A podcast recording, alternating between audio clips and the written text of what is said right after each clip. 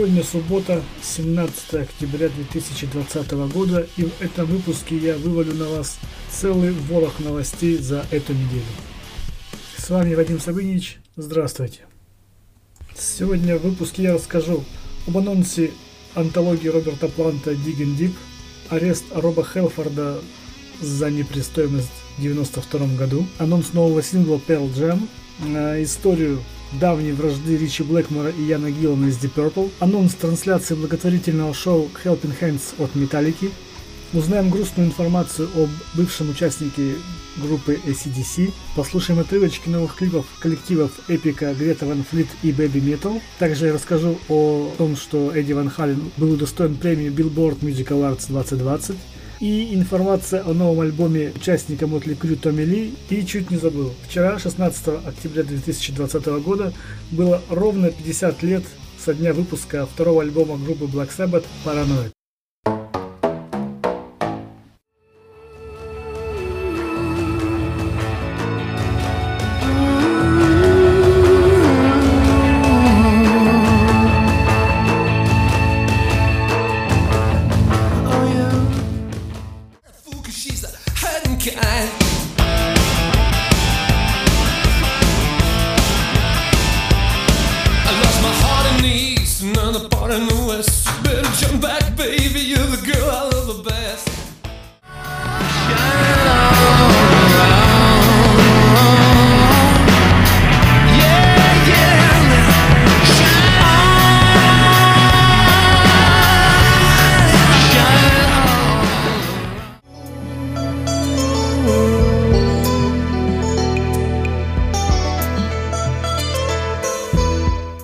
Плант анонсировал выход своей антологии Digging Deep, собравшей около 30 треков со всех его 11 сольных альбомов, включая три ранее неизданные песни.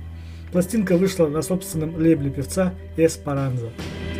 Digging Deep освещает самые знаменитые треки из сольной карьеры Планта.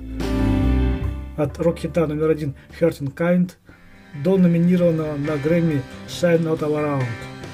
На протяжении всего альбома к Планту присоединяется целый сон уважаемых музыкантов, среди которых Джимми Пейдж, Бэдди Миллер, Фил Коллинз и многие другие. Три ранее не сдавшихся треков также дебютируют на пластинке Digging Deep. Они включают в исполнение песни Тусана Маккала Nothing Takes the Place of You, песни Чарльза Фазерса Too Much I Like, исполненные в дуэте с Петти Гриффин, и песни Чарл Паттон Highway.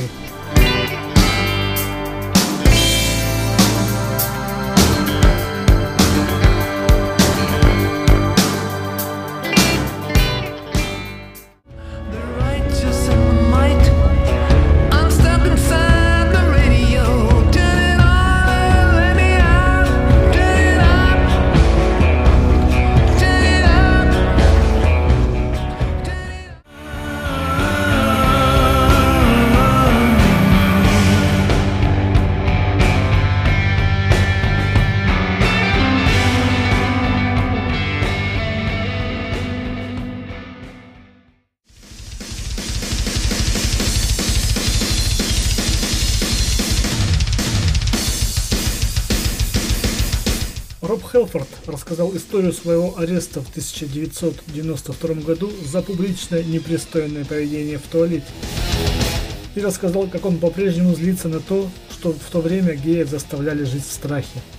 Вокалист Judas Priest был близок к своему уходу из группы, когда одна из его поездок, хорошо известная всем геям место в Лос-Анджелесе на Венис-Бич, пошла не так. В своих мемуарах Хэлфорд написал «Я пробыл там 10 минут, когда вошел симпатичный, мускулистый парень, прошел мимо и заглянул в мою кабинку. Он улыбнулся и кивнул мне. «Эй, я здесь!» И я сунул руку в свои велосипедные шорты и начал ласкать себя, готовиться. Он повернулся ко мне лицом, сунул руку за пазуху и вытащил значок. «Вы арестованы за публичную непристойность», — сказал полицейский. Миллион мыслей пронеслось у меня в голове. Вот оно, я все испортил. Это будет во всех газетах. Я потерял все. И все же, в то время я чувствовал себя странно спокойно. Хелфорда отвели в соседнее здание, где пять или шесть других мужчин также были арестованы и ожидали, когда их доставят в полицейский участок. После того, как его оформили и посадили за решетку, певец объяснил. Я смотрел с безнадежностью в пол, когда передо мной появилась пара полицейских ног. Полицейский наклонился, стянул с меня бейсболку и уставился на меня. В его глазах я увидел странный блеск, и мне показалось, что он узнал меня. Он снова надел мне кепку, наклонился и расстегнул наручники. «Следовать за мной», — приказал он. Полицейский действительно узнал металлического бога и спросил его, как он оказался в таком затруднительном положении. «Я чертов идиот», — ответил Роб Хелфорд. Полицейский покачал головой. «Не могу поверить, что ты здесь». Давай посмотрим, что я могу сделать. Вернувшись в камеру, Хелфорд видел, как несколько полицейских подошли взглянуть на него, показывая дьявольскую козу. Я сделал то же самое в ответ и высунул язык. В конце концов, дружелюбный офицер сказал ему, что его арест будет скрыт от прессы и отпустил его на свободу. Так Хелфорд закончил с еще одним федеральным преступлением в своем послужном списке, после того, как признал себя виновным, заплатил штраф, хотя ему и не пришлось идти в суд. Как я себя чувствовал? Глупо и стыдно, но также и был зол, что в конце века геям все же находится жить в подобном страхе. Я всегда называю этот арест моментом Джорджа Майкла, после того, как он сделал то же самое в Беверли-Хиллз 6 лет спустя. Единственным отличием состояло в том, что Джорджу повезло не так хорошо с газетами.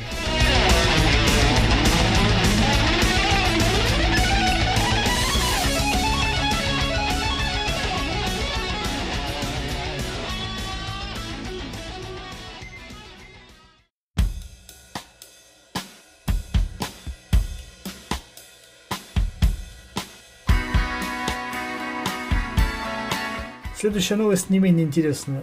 Новая композиция Pearl Jam Get It Back, которая первоначально была выпущена на прошлой неделе в рамках Good Music to Avert to Collapse of American Democracy Volume 2, теперь стала доступна на цифровых стриминговых сервисах.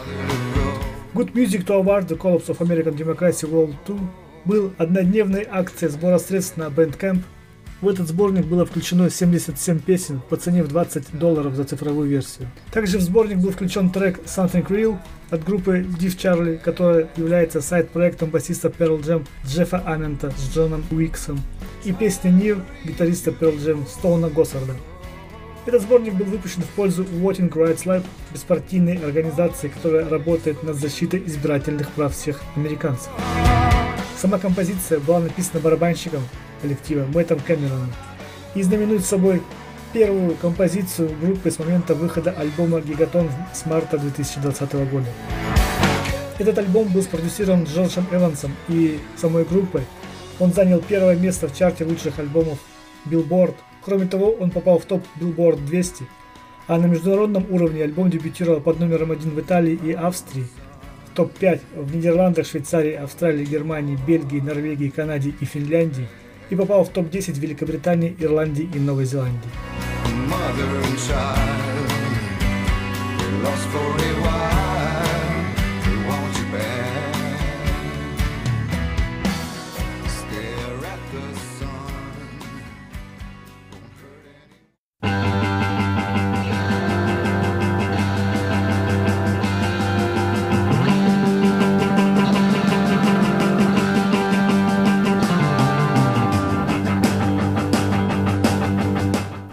История из истории о взаимоотношениях Яна Гиллана и Ричи Блэкмора. Ян Гиллан говорит, что его отношения с Ричи Блэкмором довольно хорошие, и это почти через три десятка лет после окончательного ухода легендарного гитариста из Deep Purple. Блэкмор является соучредителем Deep Purple и написал многие из самых запоминающихся рифов, включая Smoke on the Water но он не играл с группой с момента своего ухода в 1993 году. Нынешний гитарист Стив Морс фактически занял место Блэкмора в 1994 году и с тех пор был в группе дольше, чем сам Ричи. Ян Гиллан рассказал о своей давней вражде с Блэкмором в новом интервью британской газете The Guardian. «Мы оба были придурками, и у Ричи в доме нет ничего электронного, ни компьютеров, ни телефонов, ничего подобного так что он совершенно недосягаем. Но тем не менее нам удается передать ему весточки, и атмосфера у нас довольно хорошая. Том же интервью Гиллан защищал многочисленные изменения состава Purple за эти годы, включая его собственное решение ухода из группы. Я думаю, что преданность переоценивают. Я видел многих музыкантов, которые оставались на тонущем корабле, когда их время истекало. У некоторых вещей есть срок естественной жизни. И если они не освежаются изменением состава или обстоятельств, они устают, и я не хочу быть частью этого. Немногим ранее Блэкмор предположил, что менеджер Deep Purple запретил ему присоединиться к своим бывшим коллегам по группе на сцене во время церемонии вступления в зал славы рок-н-ролла в 2016 году. И он использовал это как предлог для того, чтобы не присутствовать на этом мероприятии. Несмотря на то, что Блэкмор не был в рок-холле, он получил несколько теплых слов в свой адрес во время вступительных речей членов группы. Кроме того, барабанщик Металлика Ларс Ульрих, который ввел Deep Purple заведение, похвалил Ричи Блэкмора за один из самых запоминающихся гитарных рифов всех времен «Smoke on the Water». В 2017 году Гиллан бросил тень на недавнее выступление Ричи с Rainbow, заявив, что Блэкмор не играет рок-н-ролл как раньше. Кстати, ранее Deep Purple анонсировала клипы Through My Bones и Main Alive, а также новый альбом Whoosh.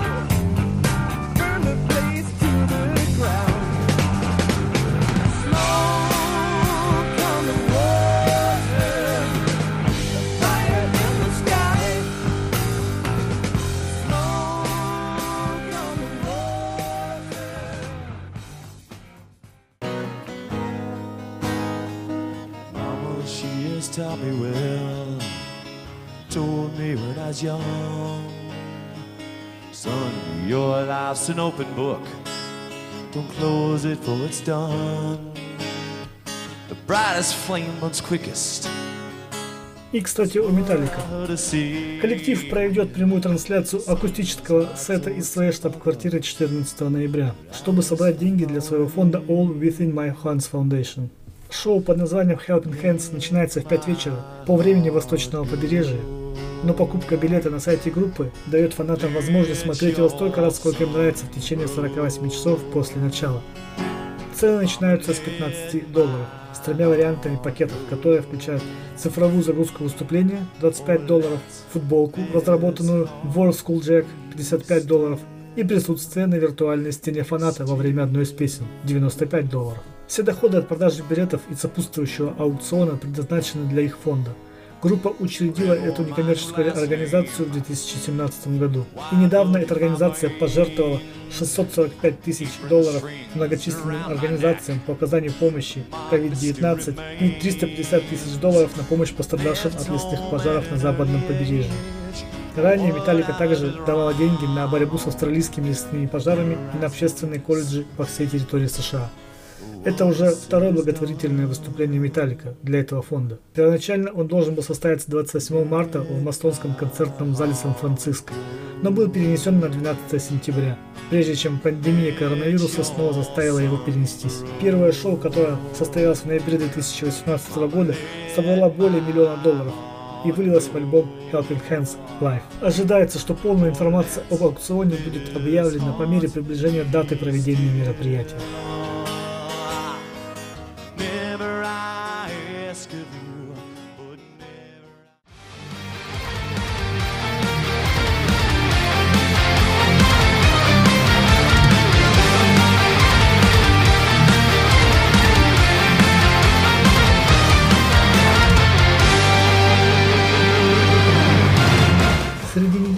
Голландские симфометаллисты Эпига с гордостью анонсировали свой новый альбом Омега, который выйдет 26 февраля 2021 года на лейбле Nuclear Blast. Омега – первый студийный альбом группы за последние пять лет. Эпика также выпустила первый сингл с альбома под названием Abyss of Time с потрясающим сопровождающим видео, которое было сделано в сотрудничестве с группой 13. Певица Симона Симмонс прокомментировала. Наконец-то мы можем показать вам видео для нашего нового сингла Abyss of Time. Наконец-то мы можем показать вам видео для нашего нового сингла Abyss of Time. Мы пролетели весь путь до Польши, чтобы впервые поработать с группой 13. Съемка видео – одна из моих самых любимых частей создания визуальной стороны нашей музыки. Костюмы были безумно красивы. Это было так весело, я надеюсь, что вам понравится это видео.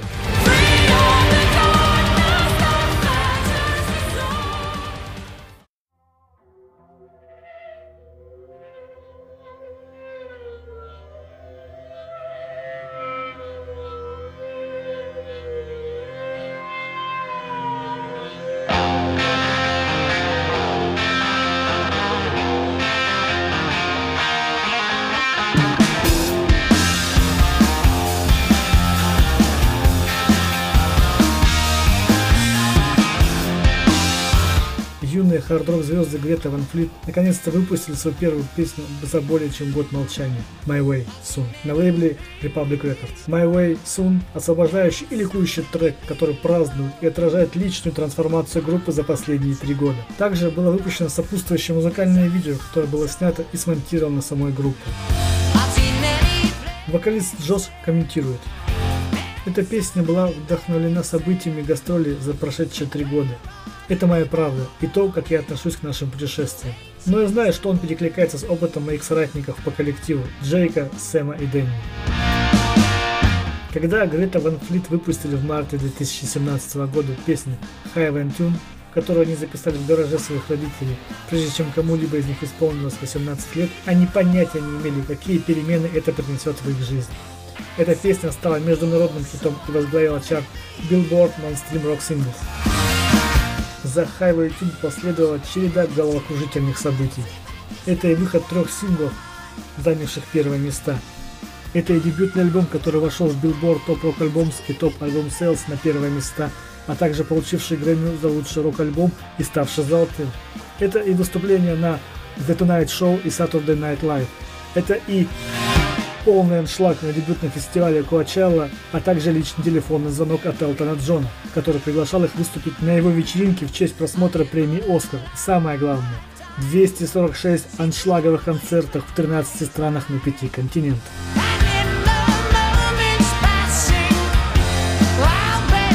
Самое интересное, что все четверо участников группы Грета Ван Флит – это Джош, его брат-близнец Джейк, младший брат Сэм и давний друг семьи Дэнни. Все они еще не достигли совершеннолетия, двое из них еще не закончили среднюю школу. Однако через несколько месяцев они покинули свои дома в штате Мичиган и вступили в совершенно новый, совершенно неожиданный мир. Мир, где они будут учиться и расти за пределами их самого дикого воображения. Как объясняет Дэнни. За последние пару лет понятие «нормальный» очень сильно расширилось, и это повлияло на нас как музыкантов, особенно при написании и записи этого нового альбома. Мы поняли, что пока росли, мы были защищены многими вещами, мы не знали о многих вещах. А потом нас просто вышвырнули в этот огромный мир, и поначалу это был своего рода культурный шок. Сэм добавляет, мы видели, как люди живут в разных частях света. Мы развили свое внутреннее уважение к различным культурам и людям. Мы прошли этот путь от езды по шоссе до шоу и просмотра бесконечных миль трущоб в Сан-Паулу, чтобы поиграть в некоторых из самых богатых мест на Земле. Чем больше мы видели разные культуры, люди и традиции, тем больше мы видели сходства между собой этими разными культурами. Меня удивляет, насколько мы все похожи, добавляет Джей.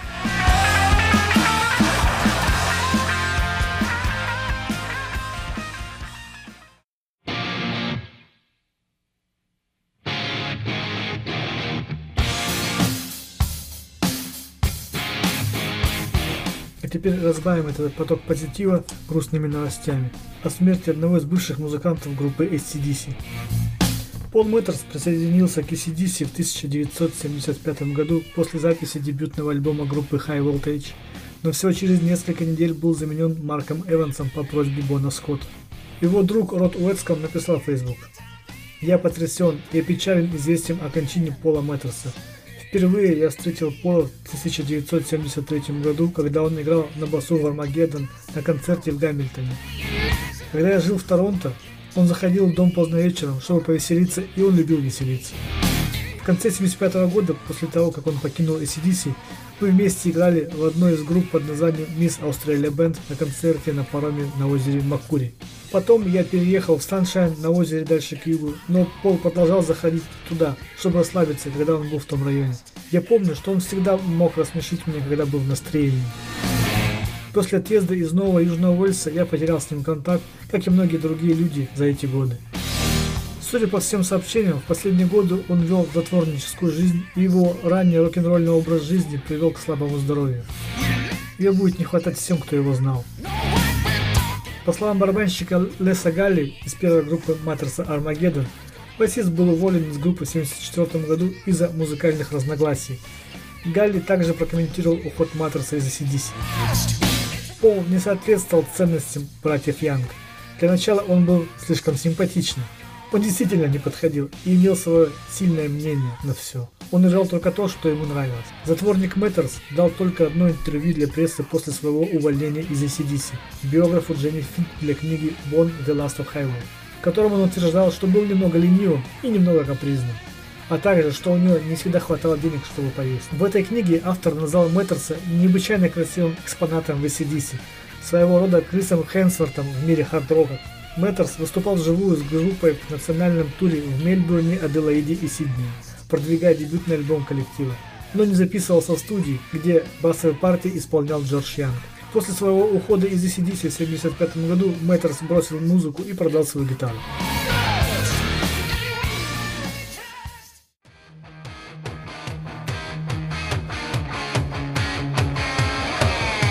Также в октябре мы освещали новости о смерти Ван Эдди Ван Халлена от рака. Тем не менее, э, Эдди Ван Халлен был среди тех музыкальных икон, которые были удостоены награды Billboard Music Awards 2020. Церемония прошла 14 октября в Лос-Анджелесе. На шоу было показано видео гитариста, исполняющего хит «Панама» на Billboard Music Awards 2015, а затем снимок одинокой гитары Франкенстад на сцене в центре внимания. Поп-певица Келли Кларксон, которая вела программу, отдала дань уважения Эдди на церемонии, сказав «Всего несколько дней назад у нас забрали настоящего гиганта, Эдди Ван Халлена. Он был легендарным гитаристом, потрясающим музыкантом и невероятным автором песен. Эта премия прошла в Голливудском театре Dolby Theatre без участия зрителей. Шоу было перенесено с первоначальной даты 23 апреля из-за пандемии. Появление Эдди Ван Халлена на церемонии Billboard Music Awards в 2015 году, которая транслировалась в прямом эфире с MGM Grand Garden Arena в Лас-Вегасе через ABC, ознаменовала собой первый раз, когда самый последний состав группы, включая Дэвида Леротта на вокале и сына Эдди Ван Халлена Вольфганга на басу, выступил на церемонии награждения. Рок-группа была представлена поп-суперзвездой Тейлор Свифт. Этот шаг получил смешанные отзывы в социальных сетях. Эдди умер 6 октября в больнице Святого Иоанна в Санта-Монике, штата Калифорния. Его жена Джейни была рядом с ним вместе с Вольфгангом и Алексом, братом Эдди, который также был барабанщиком группы Ван Хален. Как подтвердил его сын, гитарист Эдди умер от осложнений, вызванных раком. Эдди и Алекс сформировали группу Ван Хален в 1972 году в Пасадене, штат Калифорния с Ротом на вокале и Майклом Энтони на басу. Группа была включена в зал славы рок-н-ролла в 2007 году. Журнал Rolling Stone поставили Эдди Ван Халлена на восьмое место в своем списке 100 величайших гитаристов.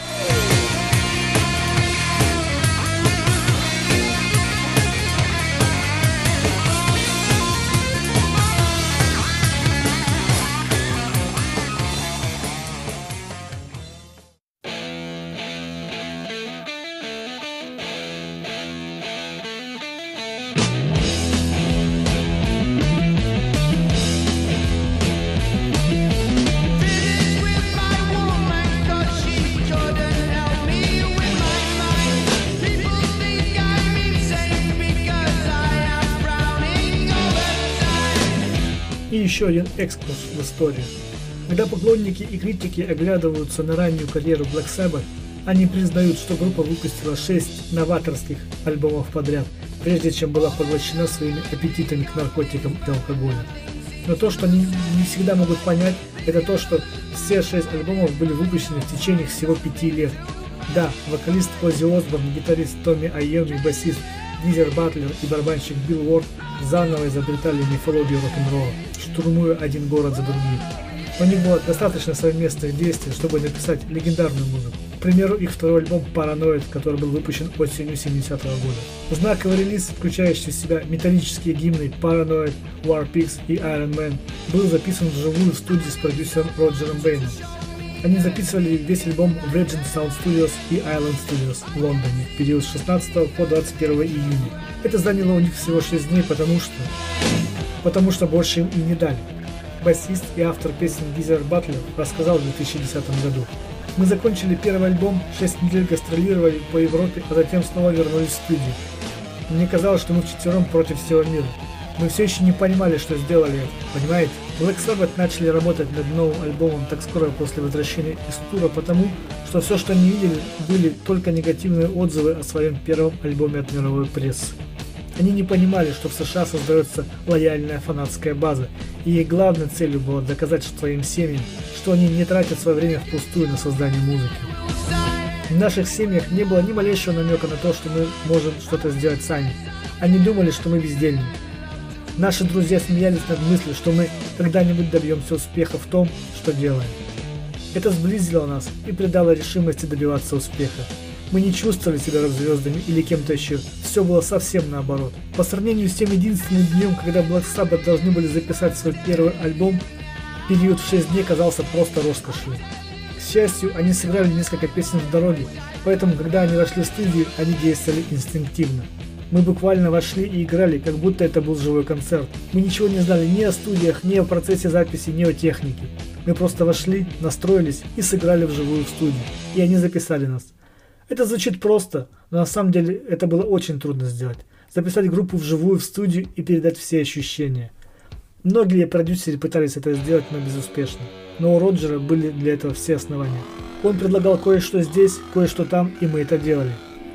Одним из самых больших предложений было написать еще одну песню для альбома, которая будет служить синглом.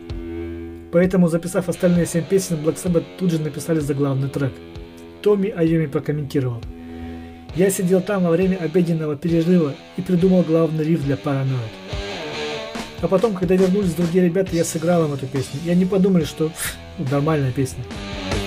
Так что мы ее просто записали. Батлер продолжил. Мы ничего не думали об этом, потому что думали, что это просто еще одна песня. А потом звукозаписывающая компания сказала, «Эй, ребята, это лучшая песня в альбоме. Давайте назовем альбом «Параноид». Это было странное предложение, поскольку Black Sabbath и Warner Bros. Records договорились назвать альбом War Pigs. И уже работали над обложкой. Но и это был компромисс. Изначально группа хотела использовать для записи совсем иное название – Val Progis, что, по словам Батлера, похоже на Рождество для сатанистов. Лейбл отказался и был достигнут компромисс. По крайней мере, так все думали.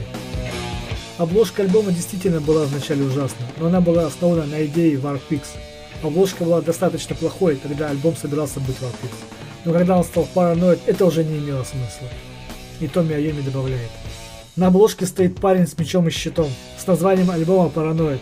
Представляешь, какие вопросы нам задавали после этого? Причем тут Paranoid? Ну, вообще-то ничего в отличие от сатанинского альбома, каким его изображали, параноид наполнен соответствующими социальными и политическими комментариями. Например, War Pigs со своей строкой «Сатана, смеясь, расправляет крылья». Как оказалось, это вовсе не про дьявола, как говорит Батлер. Для меня война была больше с сатаной. Речь шла не конкретно о политике или о правительстве. И вообще ни о чем. Это было зло. Поэтому я сказал. Поэтому я сказал. Генералы собирались в массы точно так же, как ведьмы на черных мессах чтобы провести аналогию. Но потом все перевернули вверх дном и обвинили в том, что мы сатанисты. В каком-то смысле, я полагаю, мы купились на это, но, конечно, мы никогда ими не были. Другая песня, Fire Severe Boots, была основана на инциденте, в котором участники группы подвергались преследованиям и угрозами со стороны банды скинхедов, одетых в ботинки Доктор Мартинс. Я писал обо всем, что видел вокруг себя. Я писал о холодной войне в Electric Funeral, Всегда было неясно, сбросит ли Россия атомную бомбу на нас, или мы сбросим атомную бомбу на них. Так что атомная война была всегда неизбежна, думали мы. Большая часть энергии Black Sabbath, особенно на их первых двух альбомах, проистекала из их отвращения к остальной молодежной культуре 60-х годов. Выросшая в охваченной войной Бирмингеме, сила цветов была совершенно чуждой концепцией. Их окружали разбомбленные парки, и когда они оглядывались, то видели несчастных людей, который занимается бессмысленной работой, где нет никаких шансов на карьерный рост и продвижение на более высокооплачиваемую должность. Мы были четырьмя рабочими в самой индустриальной части Англии, и все, чего мы хотели, это работать на фабрике. Мы чувствовали себя безнадежными и постоянно разочарованными, и мы думали, что в любую секунду нас призовут на войну во Вьетнаме, потому что казалось, что Британия тоже будет вовлечена в нее. Так что мы не видели большого будущего. Как бы легендарно это ни звучало, Параноид достиг всего лишь 23 места в чартах США и 8 места в Британии. Альбом стал золотых в Штатах 7 мая 1971 года, почти через 8 месяцев после его выхода, и потребовалось еще 15 лет, чтобы он стал платиновым. В 1995 году альбом был признан четырежды платиновым.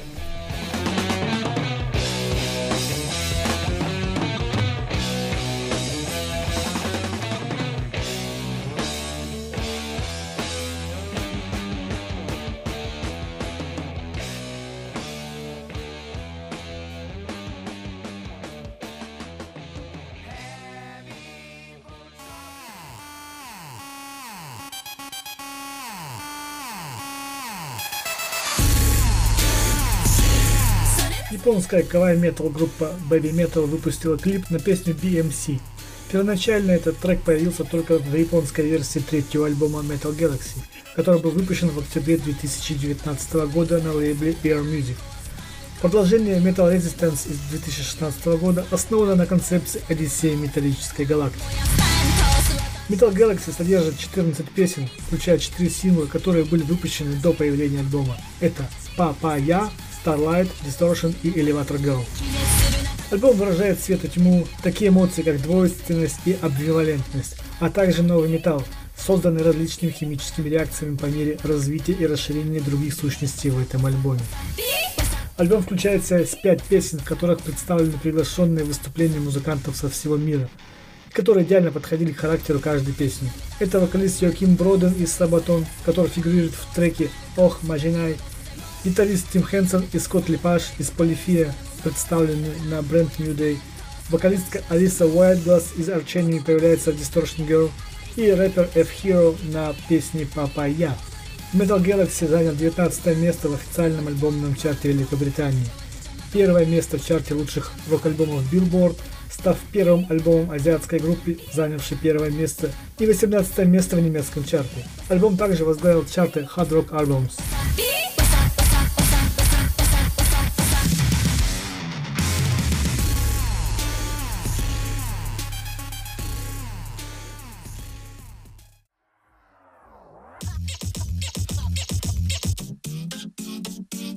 Томми Ли из Motley Crue выпустил новый альбом Andro. Как говорится в пресс-релизе от Better Noise Music, в разговоре с Томми Ли о его новой музыке, его радость по поводу нового альбома просто заразительна. Вдохновитель этой захватывающей коллекции песен покорил ТикТок, собрав около 560 тысяч подписчиков, а во время карантина его аудитория в Инстаграм превысила 1 миллион человек – аудитория, которая с нетерпением ждет его нового опуса. Новый альбом включает в себя сотрудничество с Killway, Push Push, Брок Кэнди, Лукас Росси, Джо Стот из Бакчерри и многими другими. Давнему барабанщику Мотли Крю не чушь успех песен. Продав более 100 миллионов пластинок, 7 платиновых и мультиплатиновых альбомов, 22 рок-хита из топ-40 и 6 синглов из топ-20, а также 3 номинации на премию Грэмми. В конечном счете довольно любопытно, что Андра делает таким захватывающим от начала до конца только то, что это была запись Том Мили, меломана, а не экзальтированная и громкая рок-икона. Выйдя за рамки коллектива, Томми взял на себя роль продюсера, создавая треки, которые звучат от рэп до фанка, индастриала, электро и даже дрим-попа.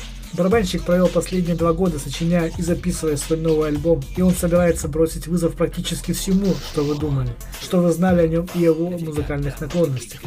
Правда, он намекал на некоторую сложность, состоящую за хаосом, когда он формировал группу Methods of Mayhem, и когда гастролировал со Skrillex, Z и Dead Mouse. Но новый набор треков Ли, кажется, действительно представляет музыку, которую он должен был сделать. И это окончательно раскрывает глубину и диапазон его музыкальных увлечений. Они также представляют мужскую и женскую сторону музыки. Одинаково важные и одинаково мощные. Отсюда и название альбома «Андра».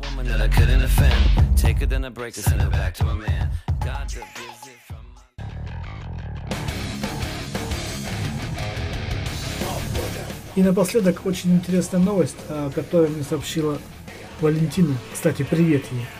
Кирилл Немоляев, которого мы знаем по участию в таких проектах, как Бонни Нем, Валькирия и Фактор Страха, анонсировал душераздирающий и мрачный проект в рамках Force United. Об этом он рассказал в своем инстаграме и попросил поддержать его на Планета.ру.